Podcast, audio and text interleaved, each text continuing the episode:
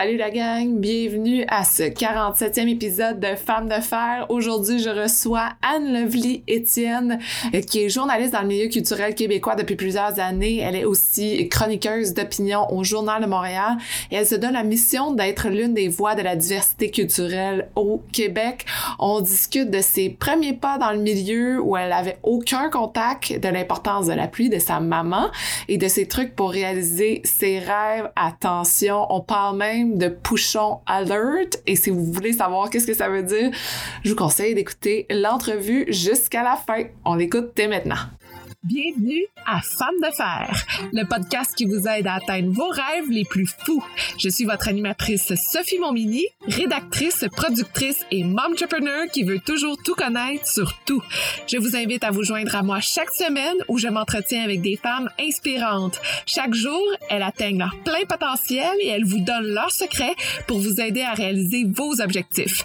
Vous êtes prêtes? Let's go! Bonjour Lovely. Allez Sophie! Comment vas-tu? Eh, ça va bien, ça va bien. On se maintient dans la COVID. oui, c'est ça. Pour moi, c'est excitant de parler, là, parce que premièrement, je veux juste te dire que tu commences ma troisième saison de Femmes de fer. Hey! Euh, t'es ma première invitée, la troisième saison, fait que c'est excitant. Oh, quel honneur! Merci. Oui, oui. Puis deuxièmement, en fait, on se connaît depuis quand même longtemps. Je sais même pas depuis quand on se connaît. Ça fait vraiment longtemps. Fait, hey, écoute, Sophie, je suis sûre ça fait au moins 7-8 ans qu'on se connaît. Au Depuis moins. le temps que toi, tu travaillais pour les magazines, fait qu'on se connaît de, de, de, de cette époque-là, en fait. Ouais, on s'est toujours côtoyés dans Oui. notre carrière. Oui, Je t'ai toujours regardé, je t'ai vu faire plein d'affaires, puis j'ai toujours trouvé que t'étais quelqu'un qui arrêtait jamais, dans le fond. T'avais toujours des projets, puis te... Hey, T'as tellement d'énergie que je me dis, dès le début, je me suis dit, mon Dieu, cette fille-là va aller loin, puis je pense que Oh mon Dieu, t'es bien t'as prouvé. Non, mais c'est vrai, tu sais, il y a, il y a des gens comme ça, je trouve, qui, qui émanent une énergie qui fait qu'on se dit, euh, même si c'est pas facile, c'est clair que maintenant, il y a des choses qui vont, qui vont fonctionner. Fait que je me suis dit, Anne, que c'était, c'était important qu'on se parle. On dirait que je vais faire comme un wrap-up de Yes. d'où, d'où t'es parti et maintenant, où est-ce que t'es rendu. Mais Alors, pour- c'est drôle que tu me dises euh, que tu me dises euh, t'étais comme la fille qui courait partout puis que c'est drôle parce que la COVID m'a comme vraiment appris à me poser fait qu'on s'en parlera là. Euh, ça, ça me fait vraiment du bien de savoir que ben, des, des collègues comme toi parce que j'admire aussi ce que tu ce que tu fais tu sais Mm. euh, qu'on a toujours l'œil puis qu'on supporte entre femmes puis ça je, je trouve ça beau Pour ceux qui ne te connaissent pas, Oui. euh, juste peut-être à décrire en quelques mots qui tu es, qu'est-ce que tu fais. Je suis une passionnée des communications, si je peux le résumer en trois mots. Euh, moi, ça fait très longtemps, ben, ça fait faire presque dix ans que moi, je travaille, que je roule ma bosse dans les médias. Euh, j'ai comme touché à tout, là. J'ai touché euh, à la télé, j'ai touché à la radio. Puis là, ensuite, je me suis dit, OK, ben, ça serait le fun que je touche aussi à l'écrit parce que j'ai toujours une grande passion pour l'écriture et pour la langue française. Et là, je me suis fait engager, bon, au Journal de Montréal. Puis depuis euh, huit ans, je roule ma bosse euh, au sein de la belle famille euh, Québécois. Fait que, Mhm. puis là-dedans, ben, j'ai touché au lifestyle, j'ai touché au hard news, j'ai touché aux arts spectacles. Fait que comme presque rien que j'ai pas fait, là. Puis là, Ouais. cette année, j'ai comme vraiment l'occasion, en tout cas, j'ai demandé à mes patrons si je pouvais avoir une chronique d'opinion parce que je sentais que j'avais besoin de m'exprimer sur des choses. Fait que maintenant, je suis rendue chroniqueuse d'opinion aussi sur plein d'enjeux de société qui me touchent particulièrement, là, comme euh, le racisme, évidemment, la diversité culturelle, le, le féminisme. Hein? Euh, Mm. c'est- C'est sûr que je suis une femme, je suis peut-être une femme noire, mais je suis avant tout une femme. Tous des enjeux qui viennent vraiment me chercher et j'avais besoin euh, d'avoir cette voix-là, cette plateforme-là pour m'exprimer sur des choses. Fait que là, maintenant, je suis rendue chroniqueuse d'opinion. Fait que, euh, Est-ce que je peux t'applaudir d'avoir fait ce saut-là, Anne, parce que c'est quelque chose qui, pour moi personnellement, me peut-être moins maintenant, en fait moins maintenant, pas du tout, mais avant m'aurait fait vraiment vraiment peur de dire, hey là, j'ai une chronique d'opinion où je personnellement là, je dis ce que je pense parce que souvent dans le milieu des médias, on est caché derrière ce qu'on doit rapporter. Tu es sur le terrain, tu parles des autres, tu parles de ce qui se passe, tu fais découvrir des choses aux autres, tandis que là, la chronique d'opinion, c'est « Bonjour, moi c'est Anne et tel sujet m'accroche cette semaine où j'ai goût de vous shaker un peu la patente. Là. Puis c'est aujourd'hui que ça se passe. De l'extérieur, je me dis, est-ce que tu te sens des fois genre j'ai lancé ma chronique aujourd'hui, qu'est-ce que le monde va dire? c'est sûr! Oui. Ben, je serais super hypocrite de dire quand je fais envoyer à mon patron puis qu'elle me dit c'est super bon, on publie ça dans l'heure.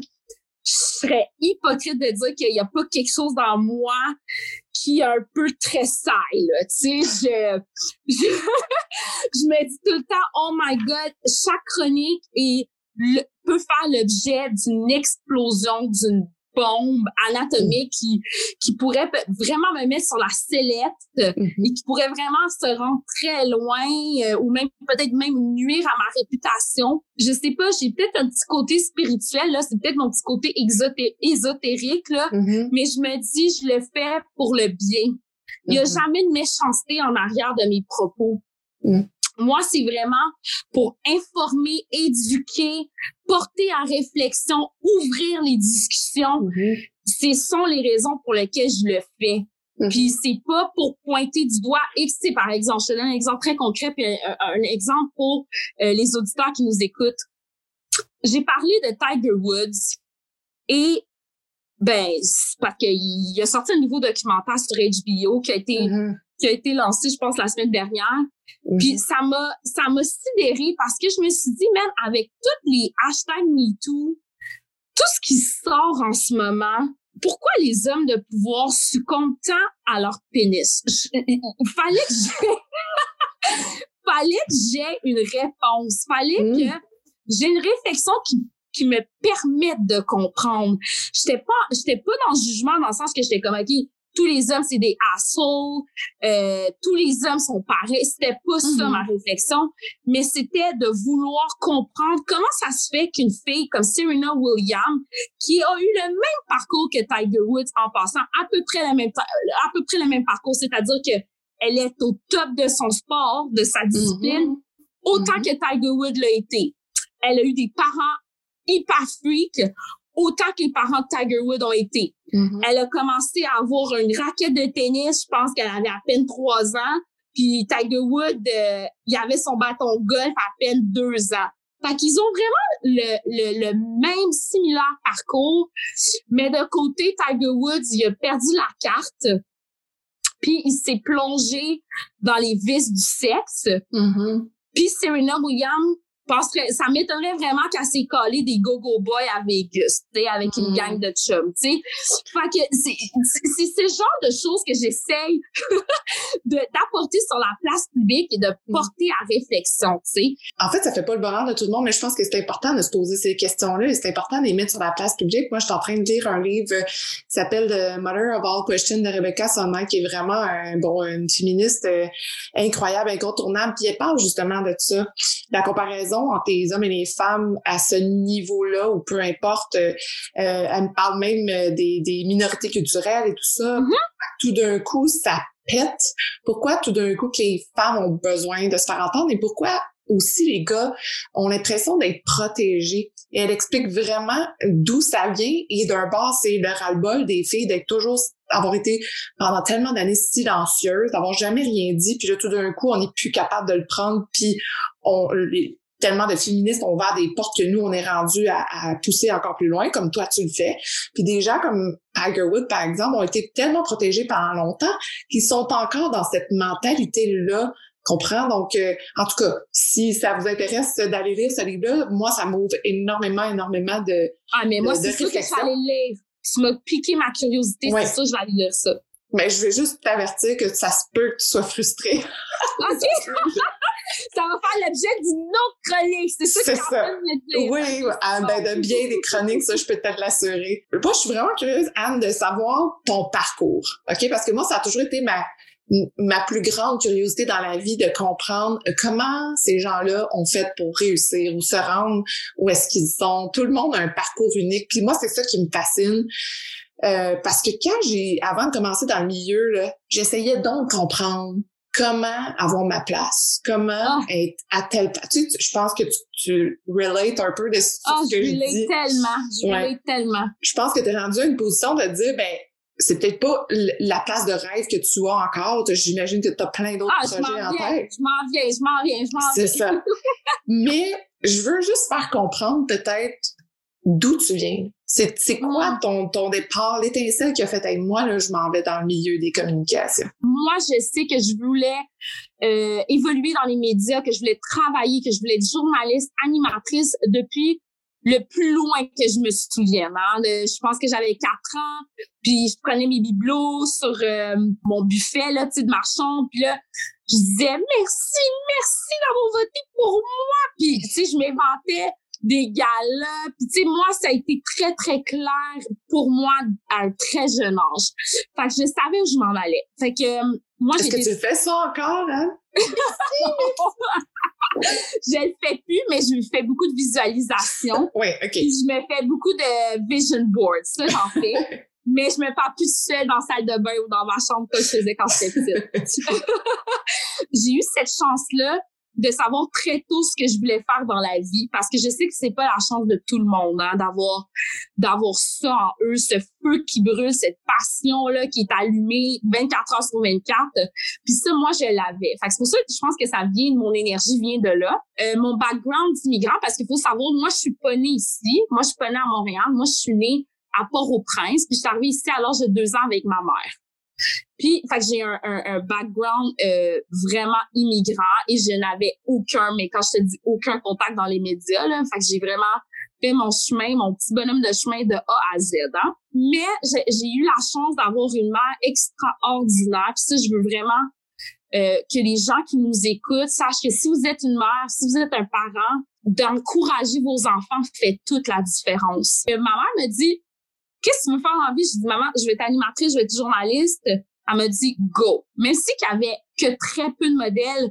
de femmes noires dans les médias québécois, ma mère, elle, était très convaincue que j'allais être une des premières à vraiment casser les pas, à réussir dans mon domaine. Déjà là, j'avais une confiance en moi qui était démesurée, peut-être, je devrais dire ça. Là. Mm-hmm. Souvent, je me suis retrouvée dans toutes les étapes jusqu'à me rendre où est-ce que je suis aujourd'hui toujours la seule femme noire. Tout le temps, tout le temps, tout le temps, tout le temps. Mais c'est quoi? J'ai jamais vu ma couleur comme un désavantage ou mm-hmm. comme, OK, je suis un nombre euh, impair comparativement à mes autres collègues qui sont comme toutes des caucasiennes blondes aux yeux bleus. Tu sais, moi, je le voyais pas comme ça. Je le voyais comme, hey, ça va être un jour à mon avantage. Puis j'ai la personnalité, puis il y a personne qui peut être Anne Levy. Fait que déjà là, là, mm je pensais, je pensais, je pensais, je pensais. Fait à l'université, j'ai eu une euh, opportunité de stage, puis c'était Star Academy à l'époque. Mhm. Puis je cherchais une recherchiste stagiaire, puis on était 300 filles qui avaient appliqué pour ce poste-là. Puis moi, je suis arrivée, là, puis c'est drôle parce que c'est Jean-Philippe Dion qui était mon maître de stage à l'époque. Oui. Puis je suis arrivée, puis j'ai dit, si tu me prends, tu vas le regretter si tu me prends pas. moi, j'étais cœurante. Puis ça, Jean-Philippe aime ça, ça ah ouais, je vais travailler des 12 heures s'il faut gratos, je m'en fous, je veux apprendre. Fait que je pense que mon discours l'avait vraiment impressionné. Fait que j'avais embarqué dans cette ben, dans cette folie-là de Star Academy, de cette variété. On sait, c'est une grosse machine. Je travaillais pour, ben, je représentais quand même Production J. Puis j'ai appris, j'ai tellement appris, là, Sophie, ça a été fou. Puis je me suis fait des contacts. Un petit contact par-ci, un petit contact par-là. Moi, je gardais tout avec moi. Et là, de fil en aiguille, après ça, ben, j'ai pu être engagée comme euh, recherchiste aussi à la radio.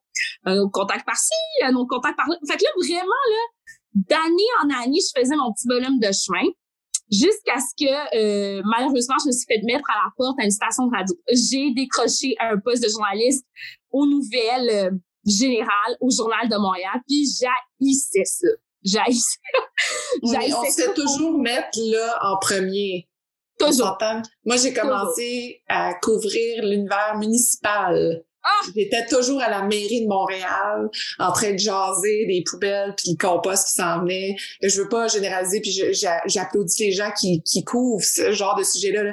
Mais moi, j'étais comme, oh non, c'est ah! pas ça du tout. c'est pas grave. Mais moi, j'admire mes collègues. J'admire mes collègues de l'enquête. J'admire mes collègues, tu sais, je veux dire, qui couvrent les, les faits divers. Les faits divers, y a-tu quelque chose en tout cas, pour ah moi, là, c'est très challengeant les faits divers parce que t'arrives, il y a soit un meurtre, c'est très difficile d'aller interviewer des gens qui sont en deuil, qui sont en choc d'un de leurs proches qui vient de mourir.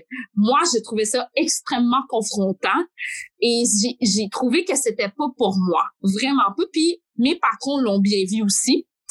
Fait qu'ils m'ont switché dans le hors de vivre. Ça, c'était plus ma, c'était plus ma corde, disons-le. Euh, moi, j'étais quelqu'un qui adorait sortir. Euh, je suis quelqu'un qui aime le public et franchement, j'aime vraiment l'être humain. Dans le lifestyle, au lieu de me faire envoyer paître, comme les gens de fait divers, je me faisais adorer parce que, que ce soit un restaurateur, que ce soit un entrepreneur, euh, que ce soit un artiste, ils, ils, autres, ils avaient tout le goût de me parler, contrairement à quand je faisais des faits d'hiver, tu comprends? Fait que je me trouvais sur mon X, vraiment, quand on m'a, quand on m'a fait, on fait ce virage-là pour aller en nord de vie. Fait que de là, ben, écoute, tous les événements, les tapis rouges, en tout cas, j'étais peinard. J'adorais ce que je faisais. Est venue la COVID. Et du jour au lendemain, ben, je me suis retrouvée sans, sans, sans boulot parce que l'essence même de ma job, c'était les événements, puis c'était d'aller couvrir ça, tu sais. Fait que on s'entend que euh, COVID-19 égale restons à la maison. C'est drôle parce que j'ai vraiment fait une réflexion sur moi-même parce que ça faisait longtemps aussi, Sophie, je vais te dire que je me disais, je dois ralentir. Un jour, j'aimerais sortir des enfants.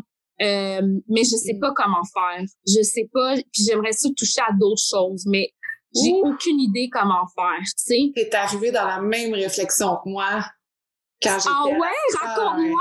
Ah mais écoute, je, je veux pas embarquer dans ton histoire, là, mais j'ai l'impression que t'es arrivé dans le même genre de réflexion que vers moi à la fin quand j'étais au magazine Clin d'œil. Parce que ah t'arrêtes, jamais, t'es, es tout le temps, tout le temps, tout le temps prise dans tout ce que tu fais. Puis moi, je me disais, mais un enfant, il va être où? Dans tout ce qu'on fait. Le, soir, les fins de semaine, les voyages, les ça, qu'est-ce que je fais? Est-ce que ça se peut? Ça se peut, parce qu'il y a beaucoup de collègues qui le font, mais moi, je, je comprenais pas ma vie là-dedans. Alors, je trouve ça intéressant que tu dises ça. Mais c'est ça, parce que, tu sais, moi, je veux être maman, là, un jour, tu sais. Fait que je, je me disais, my God, comment? Puis, moi, j'avais aussi, moi, ça fait longtemps, Sophie, parce que je couvrais aussi beaucoup euh, les lancements de presse sur les nouvelles séries, par exemple, parce que je devais aller interviewer les artistes, les comédiens, etc. Je couvrais beaucoup les lancements de films. Puis à chaque fois, j'étais seule dans la salle de presse, la seule noire, à regarder encore un projet hyper homogène, hyper blanc. Puis j'étais comme, je sortais de là frustrée. J'ai su vraiment ma place? Comment je vais faire pour la trouver, cette place-là? Parce que je peux pas continuer à faire ça, d'être en arrière. Tu sais, quand on est journaliste, oui, on est un petit peu à l'arrière-plan, mais c'est, c'est toujours une relation, euh, euh, une relation donnant-donnant. C'est-à-dire que l'artiste en donne, mais toi, tu donnes la visibilité à l'artiste. Fait que, tu sais, moi, je trouve que les, comme journaliste, on a quand même autant de pouvoir que l'artiste. Mais mm-hmm. je trouvais donc que ma place, c'était peut-être de de revirer de bord. Je me sens plus bien dans ce rôle-là. Faut que je fasse quelque chose, mais je sais pas comment. I need to pay my bills. Mais la COVID a décidé pour moi. Tranquillement, pas vite. Ben, après ça, ben, c'est sûr qu'on m'a rappelé parce qu'on m'a dit, on a besoin de journalistes. Les journalistes sont, sont, sont devenus un besoin essentiel aussi. Fait que pendant l'été, bon, j'ai, j'ai continué à travailler parce que bon, j'avais besoin de sous. C'était mieux que la PCU, on s'entend. Tout ce qui est arrivé, Black Lives Matter, euh, tout ça, là, la, deuxième vague du MeToo au Québec, là, j'étais là, mm-hmm. un petit peu plus terre, c'est fini. La COVID 2020, là, ça a été un éveil extrêmement spirituel pour moi, OK? Mm. Qui a fait que là, j'ai pris une autre tangente aussi de mon parcours de carrière. Fait que là, j'en suis rendue là maintenant. Il y a beaucoup de choses aussi qui se passent autour de ça, mais je pourrais te dire que être une chroniqueuse d'opinion, ça me comble et je j'espère que cette voix que je porte, en tout cas pour ma communauté du moins, là, fait vraiment une différence. God, il y a tellement de choses que tu viens de dire qui me font chaud au cœur et j'avais besoin que tu me dises ça, en fait. J'avais mm. besoin que ça t'impacte comme ça, tout ce qui vient de se passer dans la dernière année. Je trouve ça intéressant de dire réveil spirituel parce que je le sens comme ça moi aussi pour plein mm. d'autres raisons. Ouais, c'est ça, pour plein de raisons. J'espère que vous aimez l'entrevue autant que moi et pour suivre toutes les nouvelles du podcast Femmes de Fer, je vous invite à vous abonner à la page Instagram Femmes de Fer Podcast. Je veux parler la diversité dans les médias. Ouais. Puis je sais que tu as fait un coming out là-dessus. Tu sais, pour moi, tu es un des visages, comme tu dis, euh, rares de la diversité dans le milieu des médias. Même juste au niveau des femmes, partons de là faut qu'on prenne notre place. Puis en plus, toi, vous, votre communauté devez prendre votre place. Oui. Comment tu vois ça? Est-ce que tu vois ça comme une bataille? Ou tu vois juste oh ça comme ça va venir un chemin comme, un, comme c'est? C'est ma mission de vie, puis c'est ça que j'ai compris. En tout cas, je pourrais mm. aller super deep là-dedans, là, mais je le ferai pas parce que je vais perdre le monde. Là. Non, non, mais vas-y, parce que c'est ici qu'on est. C'est ici, c'est de ça que moi je veux qu'on parle. Parce que c'est un sujet super important pour moi, puis je pense que, en tout cas, pour moi, je peux plus passer à côté de ça. Même quand je vois les panneaux sur les autoroutes, les parcs, tout, toutes les tout ça me fait que questionner, tu sais. Ben, c'est normal. C'est normal parce que la diversité euh, culturelle, tu sais, c'est pas, je parle pas seulement pour les Noirs. C'est sûr que moi, ma communauté, les Haïtiens, on, a notre couleur, on a notre expression, puis on fait partie d'une des communautés les plus importantes au Québec. Je veux parler aussi pour les femmes arabes qu'on voit très peu. Euh, je veux parler aussi pour les femmes asiatiques qu'on ne voit, écoute, jamais dans les séries. Je veux dire, je pense que je connais une comédie, deux comédiennes là, euh, que j'ai vues dans les seconds rôles et même parfois dans les rôles muets, là, si tu veux. Puis je les remarque tout de suite, mon œil, mon œil les regarde, dit, oh mon Dieu, c'est qui cette fille-là? Puis je vais aller la googler. Puis c'est mm-hmm. pas normal que je fasse ça parce que je le fais pas sur Netflix, je le fais pas sur Amazon, je le fais pas sur toutes les autres plateformes numériques comme HBO, etc. Pourquoi je le fais ici dans le contenu où moi j'ai grandi toute ma vie? Je suis obligée d'aller googler les actrices muettes asiatiques. Mais, Sophie, pour remettre le balancier, oui, il y a une part de des diffuseurs. Les producteurs qui sont toujours les mêmes, ils doivent vraiment se questionner, ils doivent se repositionner. Les gens, sinon là, la génération Z, puis ce qui nous précède, puis nous-mêmes les milléniaux là, on voudra plus rien savoir de la télévision québécoise puis ça va mourir puis c'est pas ça qu'on veut. OK?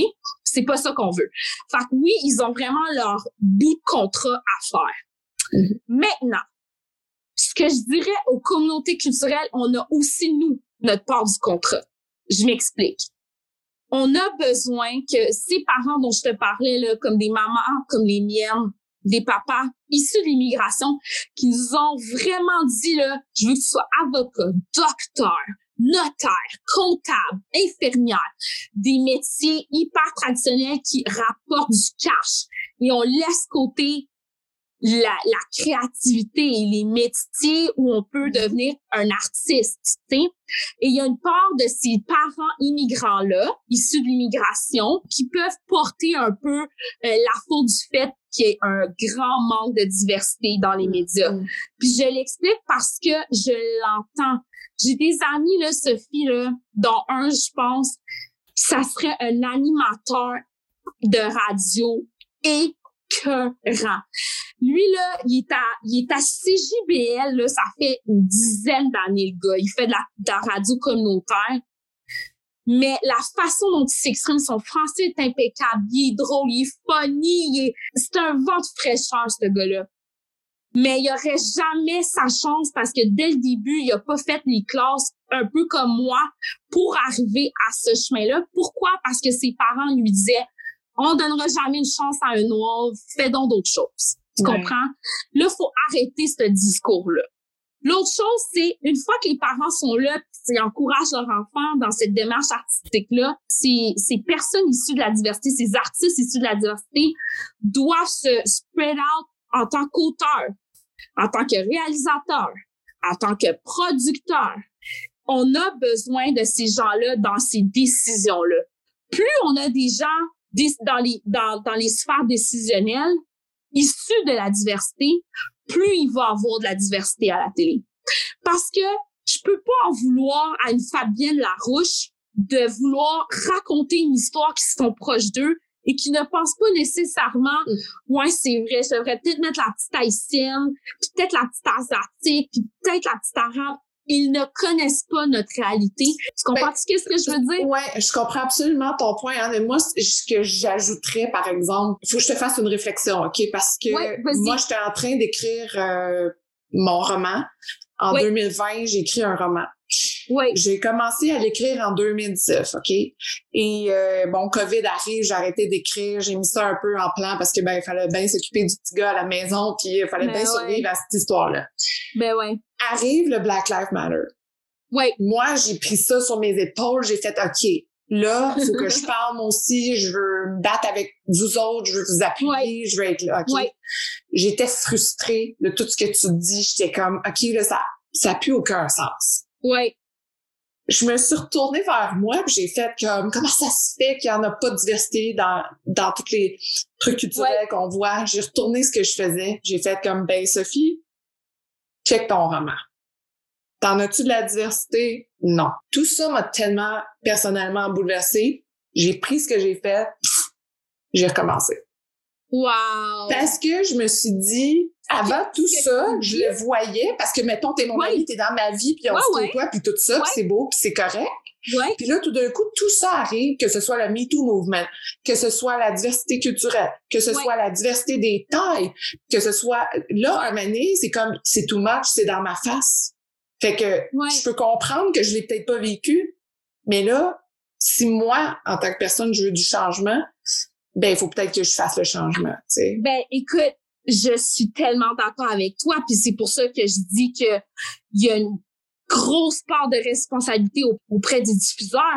la seule pensée, mon chum me fait remarquer un monsieur, un journaliste sportif d'origine sikh, OK, mm-hmm. qui a été nominé comme le principal play-by-play au hockey euh, des Canucks de Vancouver. Puis là, mon Dieu me dit, écoute, hein, ça, là, c'est, c'est majeur, là. C'est majeur. Le gars, il a un turban sur sa tête. Il est super fier de sa culture. Et il décrit tous les matchs des Canucks de Vancouver. Il dit ça, là. Il dit, ça arriverait jamais au Québec. Là, j'ai fait comme, ah! Il dit, Anne, il dit, il n'y a jamais eu quelconque immigrant. Il dit, moi, là, qui est homme blanc de la quarantaine, je suis le plus proche de ce qu'on parle de diversité, parce que mon chum est italien comme le tien, OK?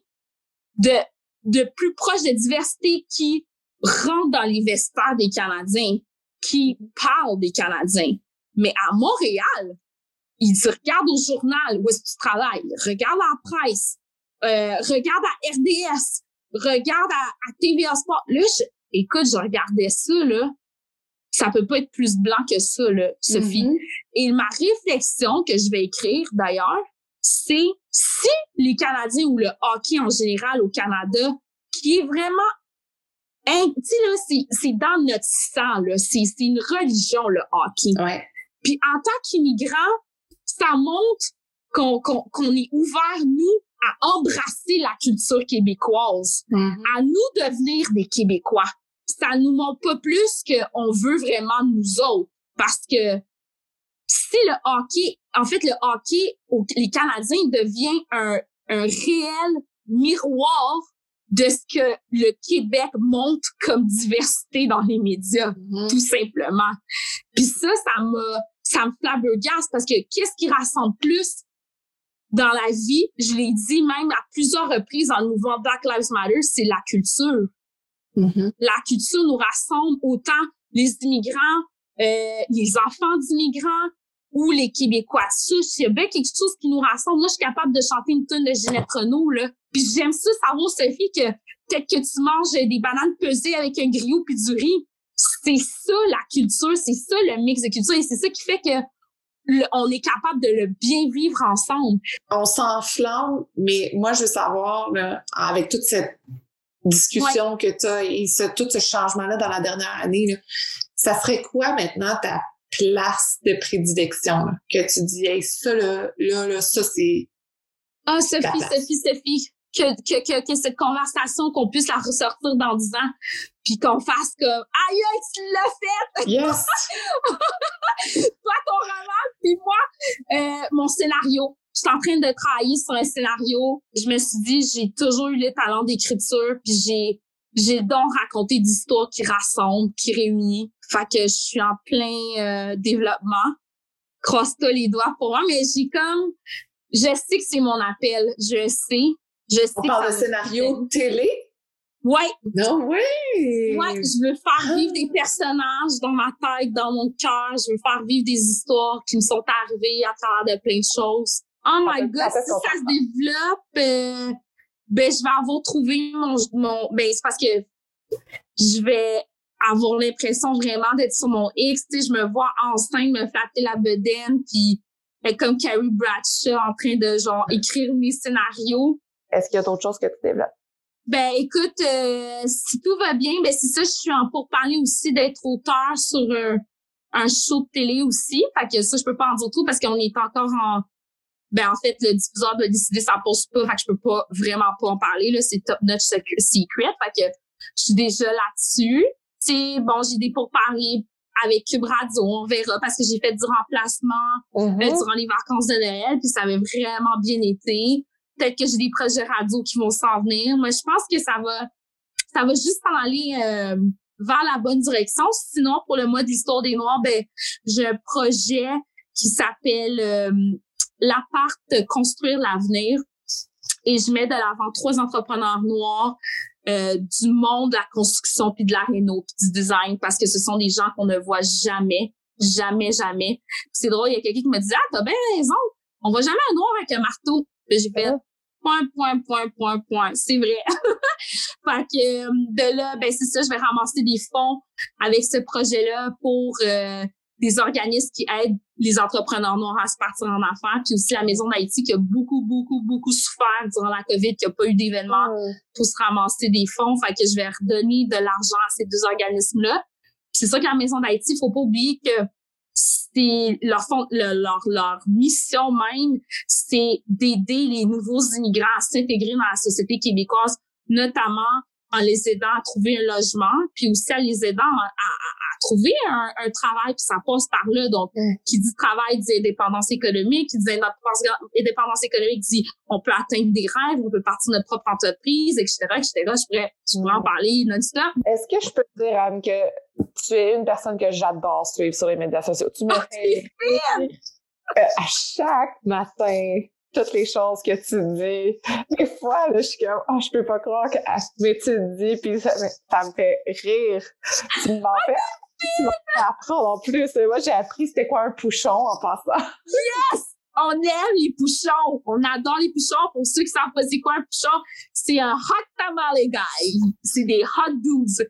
Fait qu'en créole, on dit, ouh, pouchon à l'heure. Fait que surveiller mes pouchons à l'heure, c'est très divertissant oui, oui, oui, j'adore. À chaque fois que t'en parles, je suis comme, oh, tellement je l'ai regardé. Est-ce qu'on peut se parler du gars de Bridgerton? En tout cas, voici mon kick. Ça, c'est tout un pouchon alert. Roger Jean Page, là, oulala, oulala, oulala. Et j'ai écouté Bridgerton. Je pense que j'ai reculé toutes les scènes de sexe. J'étais là, ça n'a pas de bon sens, cette histoire-là.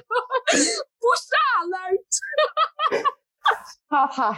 Merci beaucoup, Anne Lovely. Je veux savoir si on veut te suivre, des gens vont te, vont te suivre. Ben oui, Instagram, euh, Anne, A-N-N-E, underscore Lovely, comme l'amour, L-O-V-L-Y, underscore E pour le nom de famille qui est Étienne. Suivez-moi sur Instagram. Plus vous êtes, plus vous allez être divertis sur euh, mes humeurs contre le Freddy, qui est le froid, et le blocus, qui est le trafic et mes poussons à l'heure qui sont vraiment le fun. Oui, oui, oui, ils sont incontournables. Continue à faire ça. Merci beaucoup, Anne. Gros bisous, Sophie. Merci à tout le monde. Bye bye. Bye. Merci d'avoir été à l'écoute. J'espère que vous êtes incroyablement inspirés pour vos projets. Si ça vous intéresse de garder contact, rendez-vous sur Instagram sur le compte de Femmes de Fer ou abonnez-vous à l'infolettre. Et si vous aimez l'épisode, vous pouvez laisser un commentaire. C'est ce qui me motive à trouver les meilleures femmes de fer pour vous. Et je vous dis à la prochaine.